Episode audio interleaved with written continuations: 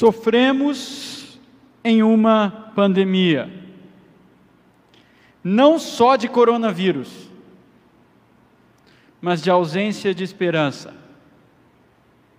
Vivemos destituídos, privados de esperança e ainda assim desesperados por ela. Parece que no Brasil, há alguns anos, o lema mudou, não é mais ordem e progresso. E muitas pessoas vivem com a sensação de desordem e regresso, para brincar com o lema da bandeira, e um certo aperto, e um certo desespero. Sofremos em uma pandemia e o vírus se chama presentismo. O presentismo é o império do presente.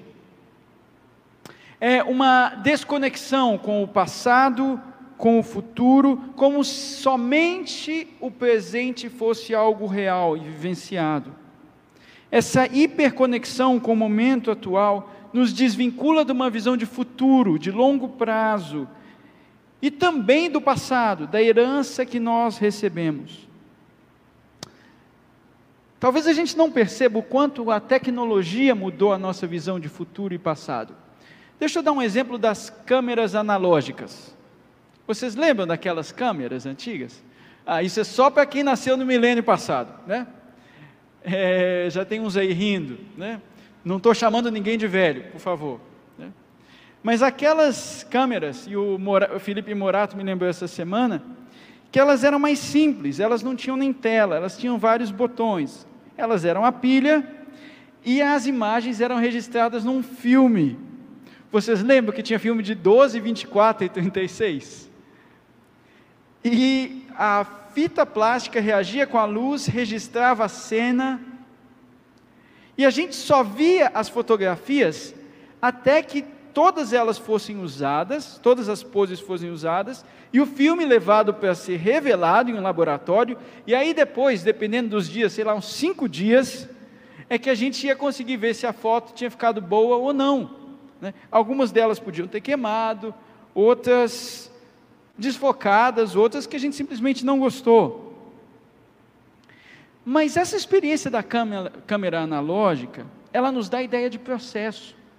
De que alguma coisa acontecia no passado, a gente tinha uma festa, fotografava, tinha um tempo de futuro, a gente tinha que esperar para a revelação da foto acontecer. E era como se as fotos seriam reveladas, e essa é uma palavra bem teológica, né? Revelada, algo que estava oculto que foi aberto, descoberto para nós. Era o presente final depois dessa grande festa. Né? Mas nós não somos mais desse tempo, nós somos do tempo das câmeras digitais. Você tira a foto e no momento, é instantâneo, é imediato, é gratificação do instante, você já vê a fotinha. Eu fiquei tão feliz hoje. Meu filho falou, você tá, ele, ele quase falou, ele não fala ainda, né?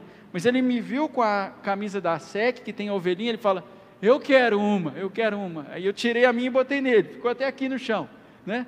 Mas essa experiência assim, é...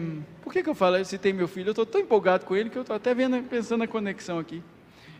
É, mas é, ah, isso, é porque a gente tirou as fotos dele, né? E a Aline postou no Instagram para chamar o pessoal para o culto, né?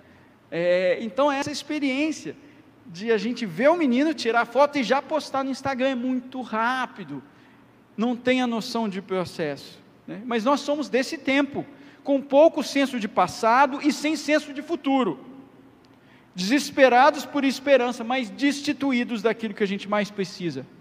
E aí eu quero fazer a seguinte pergunta e tentar responder ela a partir do texto de 1 Pedro 1. O que nos livrará dessa destituição de esperança, dessa pobreza de esperança e desse presentismo que não consegue enxergar para além do seu próprio momento. Vamos ler do capítulo 1, 1 Pedro, versículos 1 a 12. Vou ler na nova versão internacional.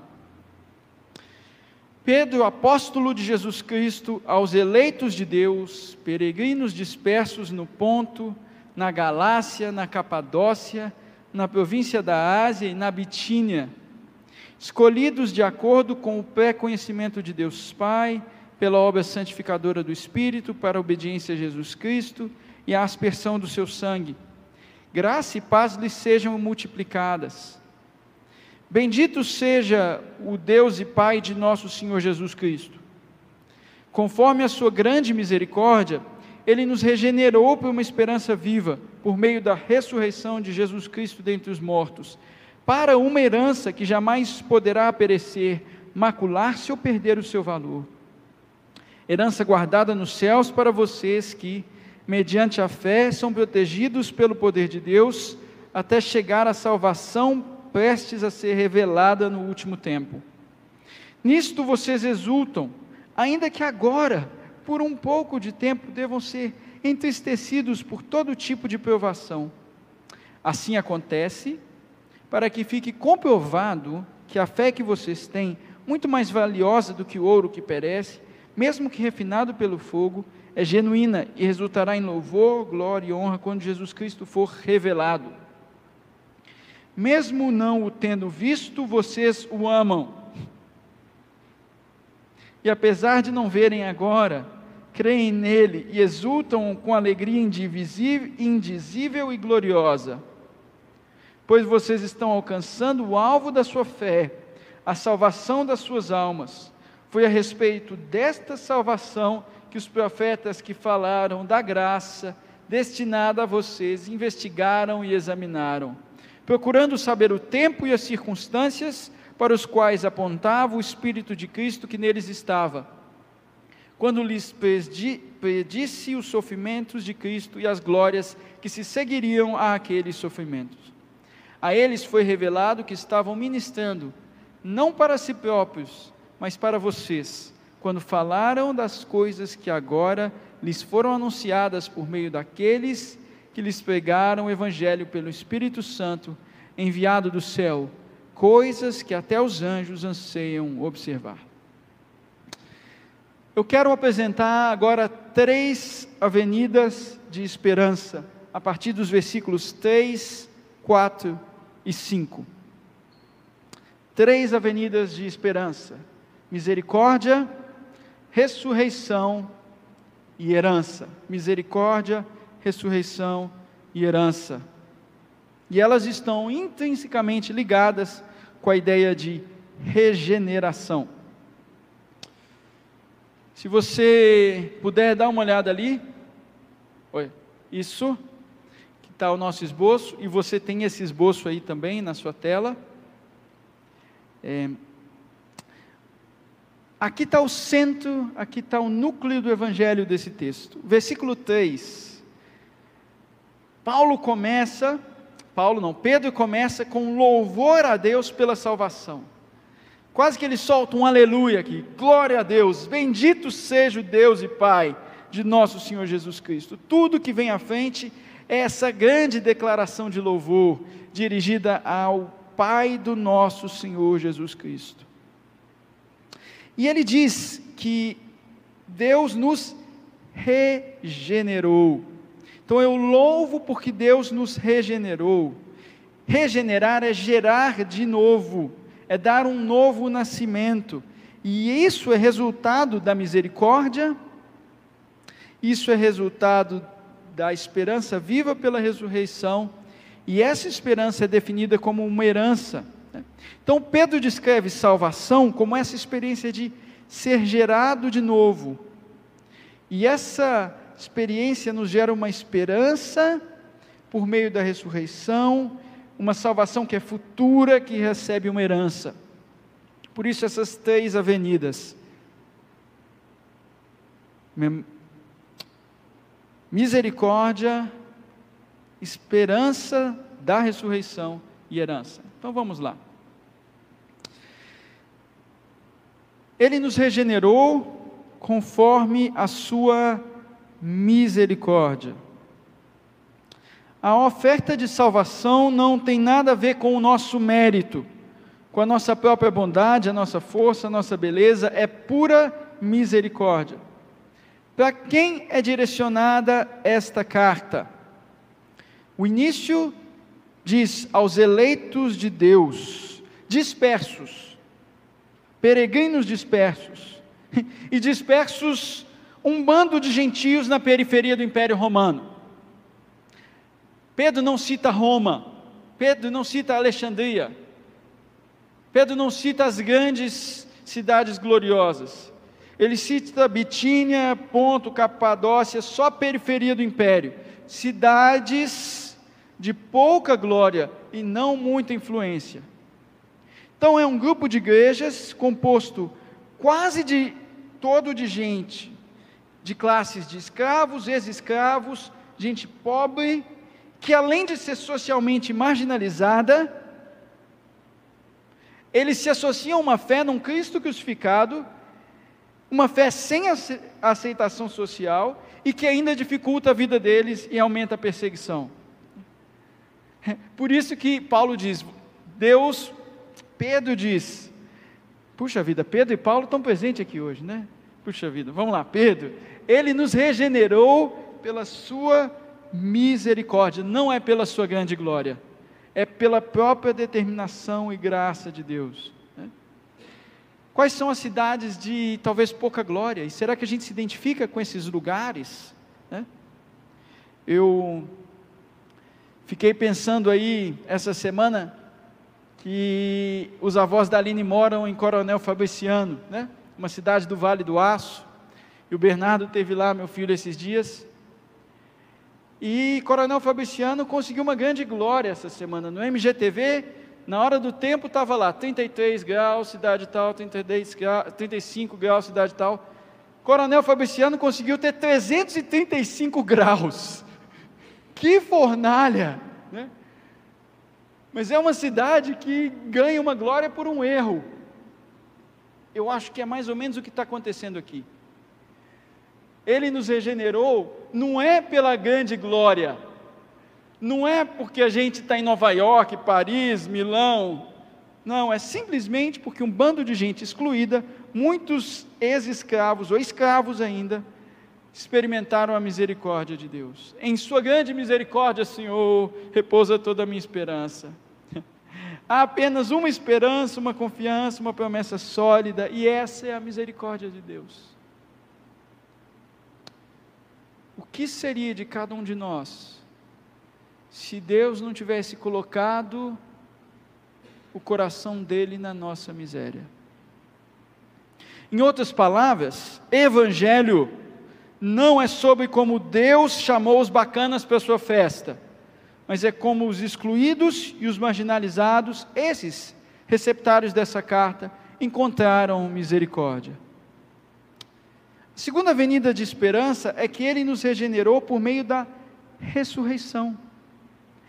E Pedro usa essa ideia do fundamento da experiência da regeneração e da esperança viva é nada mais, nada menos do fato de o Pai ter ressuscitado o Filho dentre os mortos.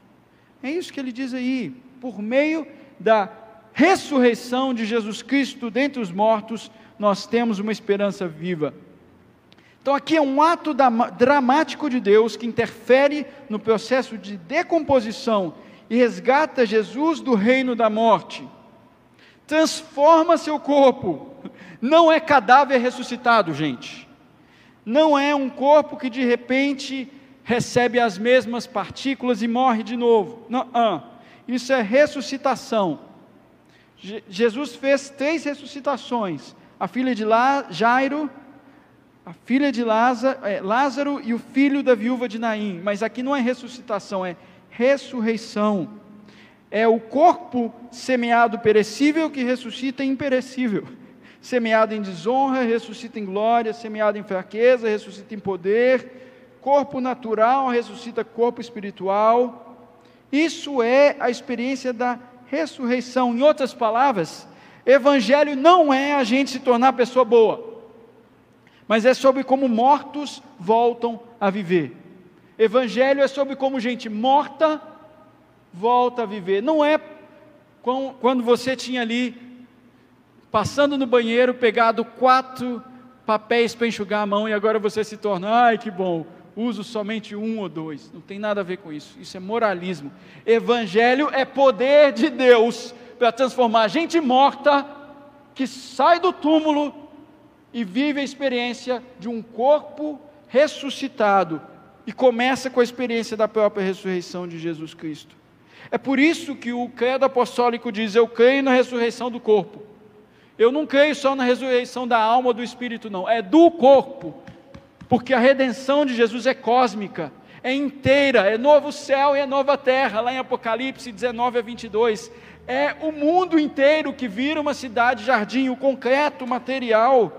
Por isso a nossa esperança está num renovo de novo céu e nova terra. Mas se os mortos não ressuscitam, a nossa esperança de vida futura é vã. Ah, mas se os mortos ressuscitam, então a gente tem vida futura. Ele nos regenerou para uma bendita, bendita esperança. Eu me lembro aqui de uma professora minha, casada por 57 anos, com o mesmo marido que faleceu um ano atrás. E agora, na última Páscoa, ela vai ao lado da sepultura do marido e diz assim: Bendito seja o Senhor. Bendito seja o Senhor que me deu uma esperança viva. Bendito seja o Senhor, bendito seja o Senhor porque ele inclui o futuro no céu e o futuro começa agora. Bendito o reencontro que eu terei. E é isso aqui, gente. É gente que, em vez de ver a morte, já enxerga a vida. Gente que, no meio dos medos, dos desencontros, da ausência de esperança, da dor, já diz assim: Eu estou esperando o que vai acontecer. Ele nos regenerou pela misericórdia, ele nos regenerou pela ressurreição, e Ele nos regenerou para um para quê? Para uma herança. E aqui, herança, gente, essa terceira avenida, é presente para quem é filho. Eu preciso dizer que, em certo sentido, nós não somos filhos de Deus. Não sem Cristo. Todos os seres humanos são criados por Deus, são criaturas de Deus são feitos filhos por causa de Cristo. E existe uma diferença entre gerar e criar. Você sabe qual a diferença entre criar e gerar? Gerar é se tornar pai de alguém. Criar é quando você faz algo. Quando você gera, você concebe algo que é o mesmo tipo que você é. Por exemplo, um homem gera bebê humano, mas um homem não gera cachorrinhos. Ainda bem, né? Cachorrinho gera cachorrinho, ave gera ovo, que vira pássaro. Quando você cria alguma coisa, você faz algo diferente de você. Homem faz carro, faz avião, ave faz ninho. Nós não somos gerados por Deus, nós somos criaturas de Deus nós não temos a mesma natureza de Deus. No nosso estado natural, nós não somos filhos de Deus, nós não temos vida espiritual, nós temos apenas vida biológica, que está dissipando, está morrendo e está coronando. Agora, a proposta da fé cristã é outra coisa. Você está sendo chamado para participar da vida de Cristo. Se você aceita esse convite, você partilha não só da vida criada, mas da vida gerada. Cristo é o Filho de Deus. Se nós partilhamos da vida de Cristo, nós também nos tornamos filhos. É por isso que essa ideia linda de regeneração é gerar de novo. Eu fui feito filho a partir do filho. Eu não só sou mais criatura, eu ganho um novo status com Deus. Eu, um filho completamente deficiente, fui adotado numa família de gente acima de mim. É por isso que o Cristo ressurreto, quando conversa com Maria Madalena, diz o seguinte: Não me segure, pois ainda não voltei para o Pai. Agora diga para os meus irmãos. É a primeira vez que Jesus diz isso. Fala aí com os meus irmãos, meus discípulos. Eu estou voltando para o meu Pai e Pai de vocês para o meu Deus e Deus de vocês. Agora a luz da ressurreição, agora ali no, no cemitério, que se tornou jardim da nova criação, é regeneração, não é só criação. Agora a gente ganha um novo status em Deus. Em outras palavras, o Evangelho não é só sobre sermos bons meninos e ganharmos recompensa. Evangelho é como a ressurreição do Filho, um humano como nós, abriu um caminho para sermos família gerada em Deus. Amém? Você crê nisso? Você não é só mais uma criatura, você é parte dessa família, gerada, refeita, ganhando um novo status em Deus. Isso é o Evangelho. Ah, eu, eu preciso, eu preciso de ouvir essa boa notícia. Tem tanta notícia ruim esses dias. Eu preciso dessa boa notícia. Essa herança vai ser manifesta no futuro. E Pedro coloca a gente diante disso, né? Uma salvação a ser revelada, assim como aquele filme de uma máquina analógica no último tempo. Né? É, máquina analógica de muitos dias, mas que vai chegar e vai ser revelada. A criação aguarda ardentemente a revelação dos filhos de Deus. Glória a Deus. Já estamos salvos, mas em esperança, gente. E com paciência a gente aguarda o cumprimento da promessa. Paciência, calma. Vamos chegar lá. Vamos chegar lá. Os versículos 6 a 9, Pedro parece que provoca a gente de um jeito diferente. Ele diz assim: Nisto vocês exultam, nessa herança, ainda que por pouco tempo devam ser entristecidos por todo tipo de provação. O que, que Pedro está dizendo? Olha, vocês têm essa herança tão grande que vocês podem se alegrar, que o presente se torna pouco tempo de tristeza. E aí eu fico pensando, pouco tempo, Pedro? Esse povo aqui, na periferia do império, sofrendo não só porque eram oprimidos, mas porque ainda tinham abraçado uma fé desprezível para a elite romana. Você diz, chama isso de pouco tempo. Essa pandemia, Pedro, que já dura mais de seis meses, Pedro, Aí eu fico pensando aqui na memória do meu avô, senhor Lim. E ele era durão, assim, sabe? Botava a gente para frente, né? Ele viveu na época da Segunda Guerra em Tóquio, com os bombardeios vindo. Uma guerra de seis anos. Né? Minha avó cantou para os kamikazes que saíam de Taiwan. E ele provavelmente ia dizer: seis meses, neto que, que é seis meses de pandemia para bombardeio de seis anos? Tudo bem que o Japão entra depois da guerra, mas isso fala de um tipo de resiliência e de paciência que outras gerações tinham e nós precisamos buscar nelas. Né? É, como disse um, um querido, é, ele é escocês, ele falou assim para mim: Davi, os nossos pais viveram a Segunda Guerra essa geração se desespera quando cai a internet. Nós somos chamados a outro tipo de espera, gente. Para ir além das tristezas do tempo presente, para olhar para o futuro e ver, é só um pouquinho de tempo. Tempo é relativo. A luz da eternidade, dessa nossa esperança. Ah, porque está batida a minha alma. Por que, que ela está hiperconectada com o presente? Por que, que ela está perturbada? Espere em Deus. Eu falo porque essa é a minha esperança, e tem uma alegria que brota dessa esperança, é uma alegria bem fundada.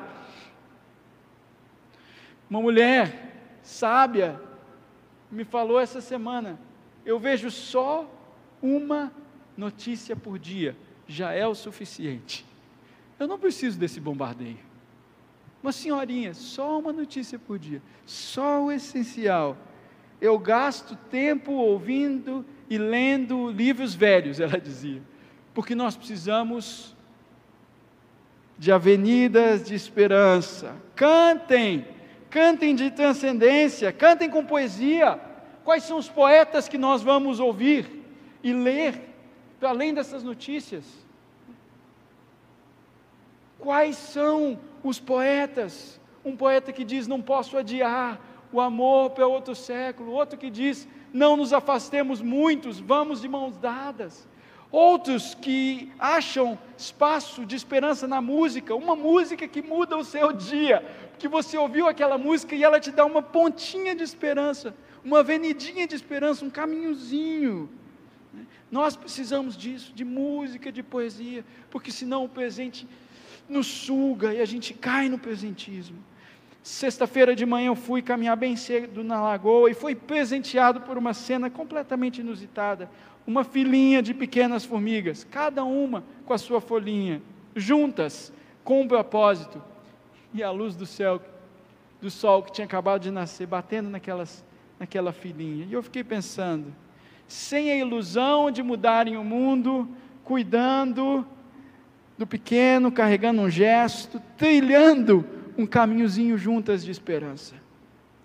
Sabe, gente, nós somos chamados a criar ilhas de esperança, porque nós não vamos mudar o mundo. A gente está batido porque acha que não vai poder mudar o Brasil, porque não vai poder mudar a igreja evangélica brasileira, porque as coisas já não estão do jeito que a gente gostaria e a gente começa a ter corações cínicos. E cada vez mais eu estou convicto que o que a gente precisa é aprender a fazer junto esse trabalho de formiga, criando ilhas de esperança. Pequenas, mas verdadeiras ilhas de esperança. Se foi tudo isso que eu vi naquela manhã, foi suficiente para ver a glória de Deus. Se foi só aquela formiguinha, foi suficiente para ver a glória de Deus. O que é suficiente para a gente ver a glória do Senhor nesses dias?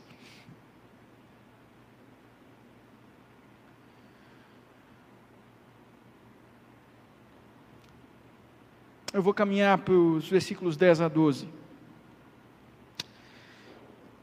Paulo fala de algo que tem a ver com o passado agora. Paulo, ai gente, Pedro, né? Pedro nos tira do presentismo, nos apontando para o futuro, para a nossa herança, e agora para o passado, nos versículos 10 a 12. Foi a respeito desta salvação que os profetas que falaram da graça destinada a vocês investigaram e examinaram, procurando saber o tempo e as circunstâncias para os quais apontava o Espírito de Cristo que neles estava, quando lhes perdisse os sofrimentos de Cristo e as glórias que se seguiriam. A eles foi revelado, não para si próprios, mas para vocês, coisas que até os anjos anseiam observar. É muito bom viver desse lado da história. Os profetas só tinham uma revelação parcial, ficavam esperando. Quando o Evangelho, quando essa boa notícia viria? Os profetas queriam ver, os cristãos viram a Cristo. O que, que Pedro está fazendo? Ah, acertei até que enfim. Acho que vocês vão lembrar dessa mensagem como a mensagem que o pastor Davi tocava Pedro por Paulo, né? O que, que Pedro está fazendo com esses gentios? Ele está aumentando, dando banda larga temporal para esse povo. E aqui eu estou sendo muito irônico na ideia de banda larga. Né? Banda larga de internet, a gente quer a mais rápida. Né? Banda larga é capacidade de transmissão de dados. Né? O que que Pedro está fazendo? Dando banda larga temporal, indo lá no passado, dizendo: olha aqui os profetas, gente, ó, a história está caminhando, olhe para a grande história, olhe para a longa história, tenha uma imaginação mais longa do que o seu próprio presente, olha para os profetas lá atrás, acha a força do passado para você viver no presente, olha para os idosos, olha para a intergeracionalidade. Igreja boa precisa ter conversa de gerações, porque esse povo antigo vê o mundo do jeito diferente da gente imaginações mais longas, os profetas e nós, indo lá atrás, somos parte da mesma história. É por isso que nesses dias o meu livro de cabeceira é A Cidade de Deus, do Agostinho, não o Carrara, o de Pona, um livro escrito há 1600 anos, depois do colapso de Roma. E, e Agostinho à medida que ele se torna mais velho, as obras da maturidade, ele vai aumentando a importância da esperança. Nós precisamos achar na banda larga temporal do passado força para caminhar no presente. Um cristão sem história é um cristão que não conhece a sua herança e é sugado pelo presentismo. Povo santo de Deus, Jesus é aquele que era, é e há de vir. Em Cristo, o passado, o presente e o futuro se conectam. Um Deus da esperança, Deus da esperança que está diante de nós, caminha na nossa frente, um Deus somente que não esteve entre nós no passado, mas que está e estará e que vem.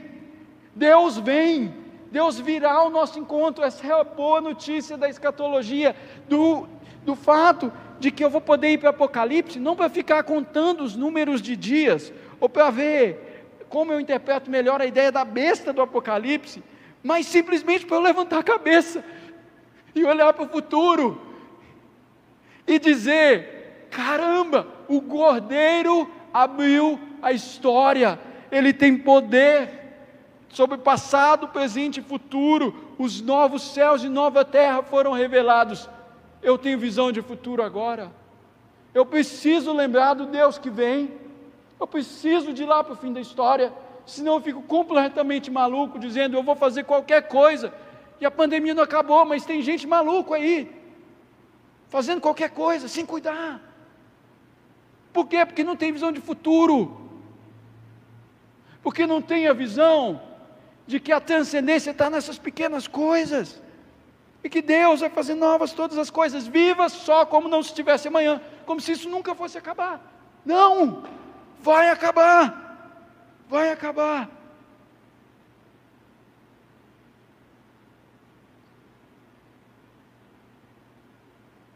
Quero resumir e concluir. Diante desse cenário de ausência de esperança, desse presentismo, Pedro exalta o Deus e Pai de nosso Senhor Jesus Cristo por causa da regeneração. Que palavra mais linda! Sai com ela hoje. Ele nos regenerou, me gerou de novo. Eu não só sou filho do meu pai e da minha mãe. Que como diz o Salmo 27, quando meu pai e minha mãe me abandonarem, o Senhor me acolherá. Essa é a convicção do cristão. O Senhor vai te acolher. O Senhor vai te gerar de novo. Não só criar. Ele já te criou, mas ele vai te gerar de novo. E foi gerado por causa de Jesus Cristo. Essa obra é por meio da misericórdia, não tem nada a ver com o seu mérito. Não tinha nada a ver com esse povo aqui socialmente excluído dessa carta. Essa outra avenida de esperança vem por causa da ressurreição. A ressurreição gera em nós uma viva esperança. E essa viva esperança, ela é baseada numa herança. Numa herança a ser revelada no último tempo. Filhos que recebem de Deus um presente perfeito. Então, à luz da eternidade, o nosso presente sofrido se torna um alegre, um tempozinho, uns seis mesezinhos, um pouquinho, é um pouquinho, bem mineirinho, um pouquinho, só um pouquinho de tempo. À luz do futuro, isso aqui é só um pedacinho. E Pedro nos chama a olhar para trás, a olhar para os profetas, a olhar para o nosso passado, para ter banda larga temporal, para achar um caminho no passado, abrindo o horizonte para o futuro. Nisso tudo a gente é chamado também ao realismo. Não espero mudar o mundo todo, mas plantar um jardim. Abrir uma ilha de esperança nós somos peregrinos. Não vou mudar tudo, sentindo que eu estou na desordem e no regresso, mas nós somos habitados pelo Deus da esperança e por isso a gente vai. A esperança, ela é um presente, ela é um dom, ela não vem de nós. Romanos 5,5 diz que Deus derramou o seu amor em nossos corações pelo meio do Espírito Santo que nos concedeu, e por isso a esperança não nos decepciona. Ou seja, A gente tem esperança porque o Espírito Santo, que é o presente, né? Deus é o doador, o receptor e o presente, o Espírito Santo é o presente, é o que é dado a nós. Ele é o Deus da esperança que nos presenteia com essa visão de futuro e essa regeneração. Romanos 15, 13, acho um versículo maravilhoso, diz assim: E o Deus da esperança encha vocês de toda alegria. E o Deus da esperança enche vocês de toda alegria. Paz, na fé que vocês têm, para que sejam ricos em esperança.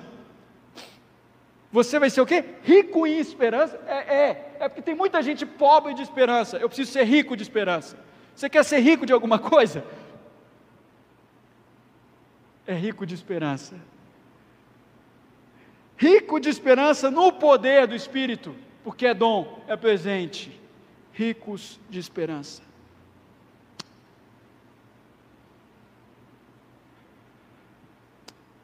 Há uns dez anos atrás eu conversava com um querido mentor, o Dr. James Houston, e a dona Rita, sua esposa, estava com Alzheimer. E eu chegava lá na casa, na casa dele para uma conversa. E aí ela vinha e dizia: Qual é o seu nome? Quanto tempo você está aqui? De onde você vem? Três minutos depois, qual é o seu nome?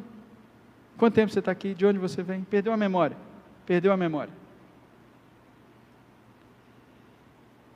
E aí, diante da própria esposa, que não lembrava muito mais de muita coisa, o Dr. Houston me faz a seguinte pergunta: Davi, fundamentalmente, será que se importa mesmo se a gente perder a nossa memória? Será que isso diminui a Rita? Por ela não ter mais a vivência, a lembrança desses últimos anos todos? Ele dizia fundamentalmente não. Porque se Deus não lembrar de mim no dia da ressurreição, eu não sou nada. Então eu dependo não é da minha memória. Eu dependo é da memória de Deus. Eu dependo da memória daquele que ressuscitou Jesus Cristo dentre os mortos, mudou o processo da decomposição do seu corpo e o regenerou para uma esperança viva. Fundamentalmente, importa se você perder as suas capacidades cognitivas e não lembrar mais do que você ama, não.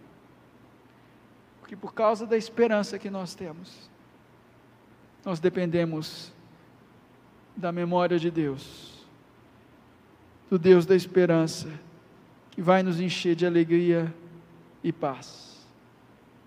Que o Senhor nos abençoe, nos livre do presentismo e nos encha de toda esperança no poder do Espírito Santo. Amém?